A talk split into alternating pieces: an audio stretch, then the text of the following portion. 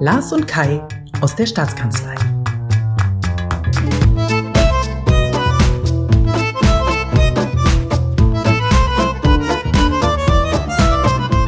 Heute mit dem Corona-Update für Brandenburg. Liebe Hörerinnen, liebe Hörer, seien Sie uns herzlich willkommen zur siebten Folge unseres Corona-Podcasts der Brandenburger Staatskanzlei. Heute ist Donnerstag, der 30. April, und an den heimischen Mikros sitze zum einen ich selbst, Kai Dietrich, und wie immer mein hochgeschätzter Kollege Lars Wiedicke. Hallo Kai, hallo liebe Hörerinnen und Hörer. Lars, dein Wunsch ist ja schon eine Weile, dass wir uns in einer Episode mal der Brandenburger Kultur in dieser schwierigen Zeit widmen. Und dabei ganz besonders einer digitalen Initiative, die, wie wir finden jedenfalls, jeder kennen und auch mal ausprobieren sollte. Ganz genau. Die Plattform kultur-bb.digital ist eine Pilotversion, die die Digitalagentur Brandenburg in Zusammenarbeit mit dem Ministerium für Wissenschaft, Forschung und Kultur entwickelt hat. Eigentlich war der Start erst für in einigen Monaten angedacht, aber mit dem Corona-Lockdown, der ja auch die öffentlichen Kunst- und Kulturbetriebe im Land nahezu komplett lahmgelegt hat, hat sich ein Testlauf ja jetzt gerade wirklich angeboten ein Schaufenster für die Vielfalt der Angebote einzurichten, Kulturschaffende und ihr Publikum auch in Krisenzeiten zusammenzuführen, das sind die Ziele von Kultur Brandenburg Digital. Wie funktioniert das jetzt ganz genau?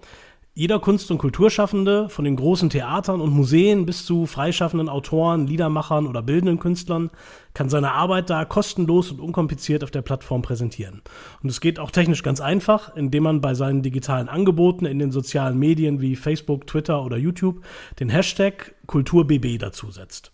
Die Ministerin Manja Schüler hat dazu gesagt, dass wir so das kulturelle Leben unseres Landes aktiv halten und im Netz zusammenrücken können. Ja, und das nutzen mittlerweile ziemlich viele Kulturschaffende aus dem Land.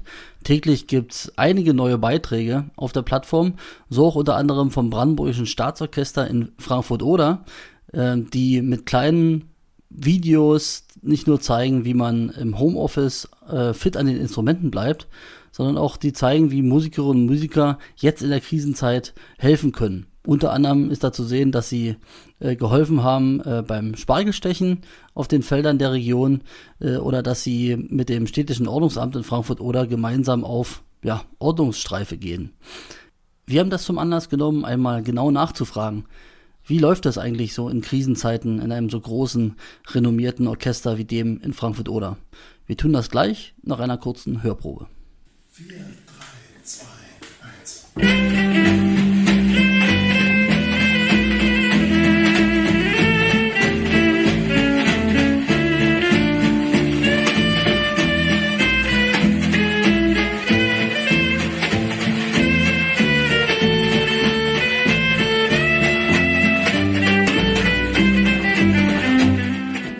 zwingen wir uns kulturvoll auf unseren heutigen Podcast-Gast ein. Ich freue mich mit Stefan Große-Bäumann, den Solobassisten des Brandenburgischen Staatsorchesters Frankfurt-Oder, bei uns in der Leitung zu begrüßen. Hallo, Herr Große-Bäumann. Hallo, ich freue mich. Ich freue mich auch und zwar auf so eine Art Familienzusammenführung musikalischer Art.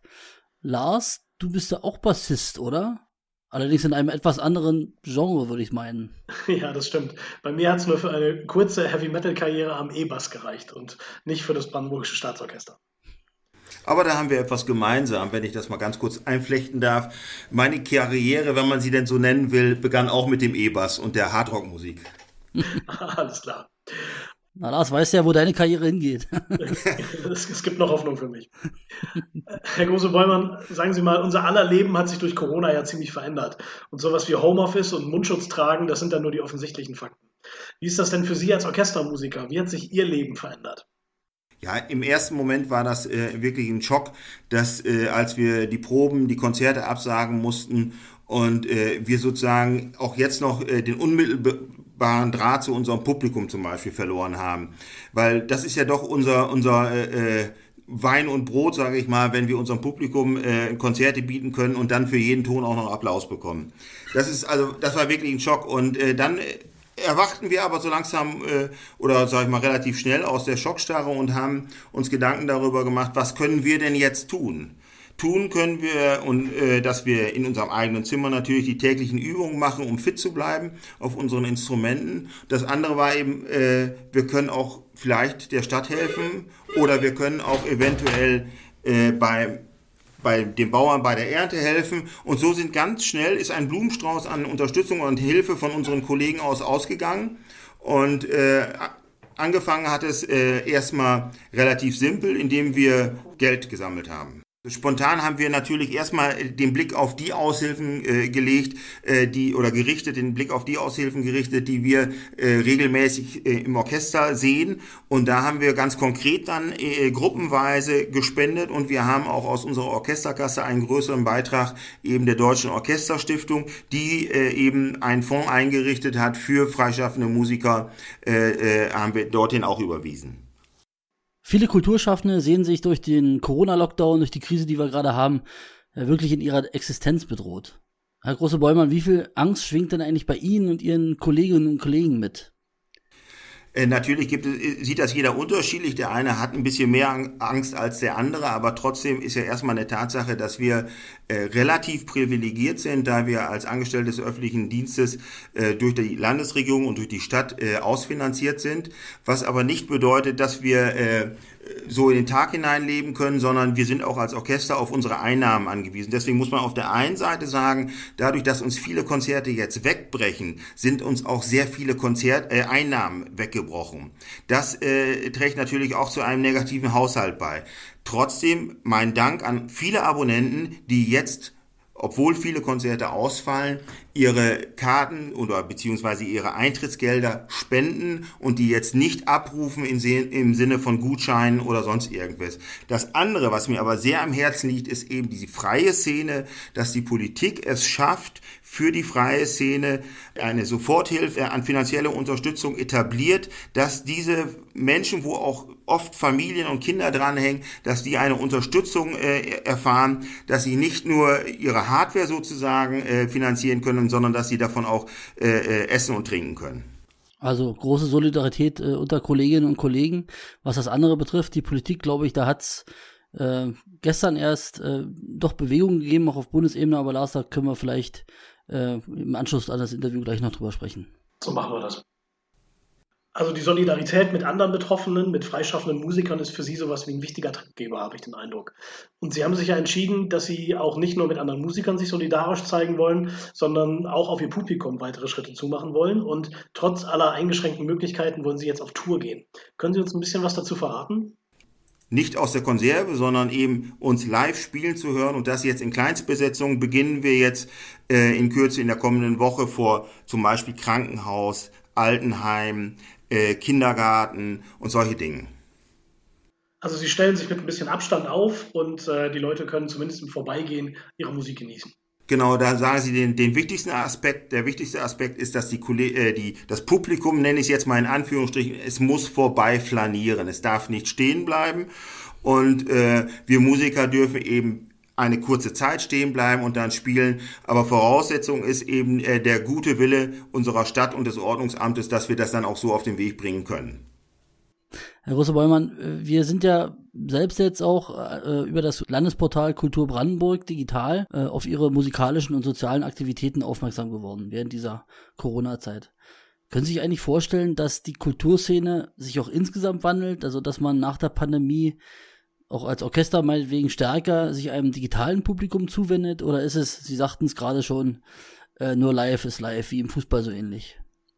Also letztendlich glaube ich nach wie vor, dass Konzerte äh, eigentlich äh, nur unter dem Dach Live is Live äh, laufen sollten, weil, weil der unmittelbare Moment, wo diese Musik ja auch entsteht und äh, der Mus äh, Hörer sie hört, ist, das ist ja das Einzigartige, was eigentlich für mich als Musiker zählt. Dass trotzdem, äh, die, nennen wir es mal Krise, diese Zeit also, gerade auch was den digitalen Bereich angeht, auch äh, Chancen äh, aufzeichnet. Da bin ich eigentlich mittlerweile von überzeugt.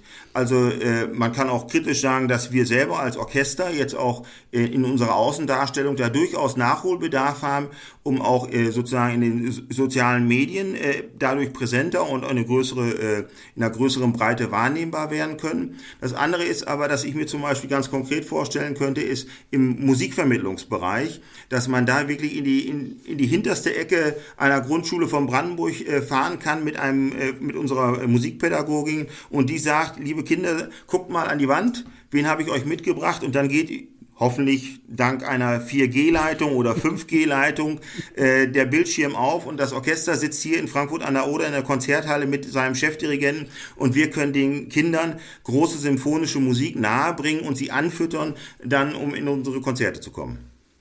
Eine großartige Idee, finde ich. Tolle Vorstellung, ja. Äh, letzte Frage, Herr Große Bäumann. Stellen Sie sich mal vor, Corona ist Geschichte. Wir sind alle geimpft, es gibt keine Verbote mehr. Es ist äh, wieder das alte Leben sozusagen da. Und wenn Sie sich jetzt vorstellen, die ganzen vielen abgesagten Konzerte, die es gab, welches davon würden Sie als allererstes und am liebsten nachholen wollen?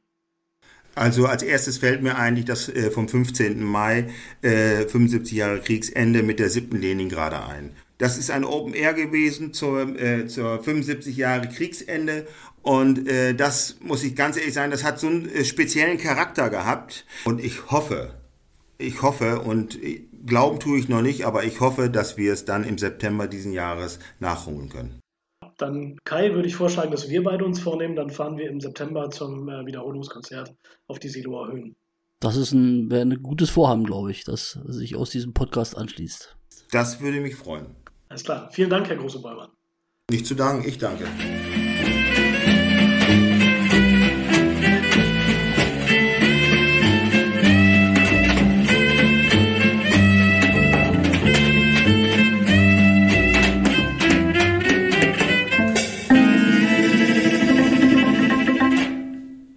Das war jetzt übrigens nicht das ganze Staatsorchester, sondern das Jazz-Trio Monkfish, das aus Musikern des Orchesters besteht. Und unseren Gesprächspartner Stefan Große-Bäumann hat man hier am Bass gehört. Aufgenommen wurde das Ganze auch in räumlicher Entfernung, nur mit digitalen Hilfsmitteln, im Homeoffice sozusagen. Und da sieht man ganz gut, was heutzutage alles möglich ist, finde ich. Das stimmt. Lars, in unserem Gespräch gerade ist ja relativ deutlich angeklungen, was bisher in der Corona-Krise offenbar nicht so richtig möglich war. Nämlich, dass Kulturschaffende finanziell unterstützt werden, was ihre horrenden Einnahmeausfälle betrifft. Im Handwerk oder in der Industrie ging es ja deutlich schneller mit den Soforthilfen, aber gerade in den letzten Tagen ist ja doch Bewegung in die Debatte gekommen. Richtig, da ist sogar richtig viel Bewegung reingekommen und auch weil Brandenburg da Druck gemacht hat. Ich sag mal eben erst was zur Landesseite, was Brandenburg jetzt tut, nämlich von der Corona-Krise betroffene Kultureinrichtungen können jetzt finanzielle Hilfen beantragen. Das Land stellt dafür rund 35 Millionen Euro aus dem Corona-Rettungsschirm bereit. Und es gibt auch ein Stipendienprogramm für freiberufliche Künstlerinnen und Künstler, also Menschen, die von den bisherigen Hilfsprogrammen eigentlich kaum betroffen waren. Und dafür stellt das Land nochmal 4 Millionen Euro bereit. Und weil die Länder und eben auch unsere Ministerin Manja Schüle so viel Druck gemacht haben, wird jetzt auch der Bund aktiv und zahlt zum Beispiel Ausfallhonorare für freischaffende Künstlerinnen und Künstler. Also, ich finde, da zeigt man sich wieder, Föderalismus funktioniert ganz gut. Ja, das hat sich bezahlt gemacht und das ist auch vielleicht die gute Nachricht, die ans Ende von so einem Kulturpodcast gehört, lieber Lars. Genau, so können wir auf einer positiven Note sozusagen enden. Kai, du hast ja meine Musikerkarriere, meine sehr, relativ kurze Musikerkarriere eben schon mal angesprochen. Ähm, es gibt einen Spruch, unter dem ich damals als Musiker sehr gelitten habe. Den äh, möchte ich dir vielleicht noch kurz erzählen. Vielleicht kennst du ihn ja auch. Wie nennt man Leute, die immer mit Musikern rumhängen? Na, Bassisten. ich kenne den Spruch. Ich kann dir zur Beruhigung sagen, Lars, dass ich ganz gerne mit dir äh, rumhänge, auch für dieses Podcast hier. Danke, das freut mich und dann freue ich mich jetzt auch schon auf Folge 8. Tschüss. Haust da rein. Tschüss.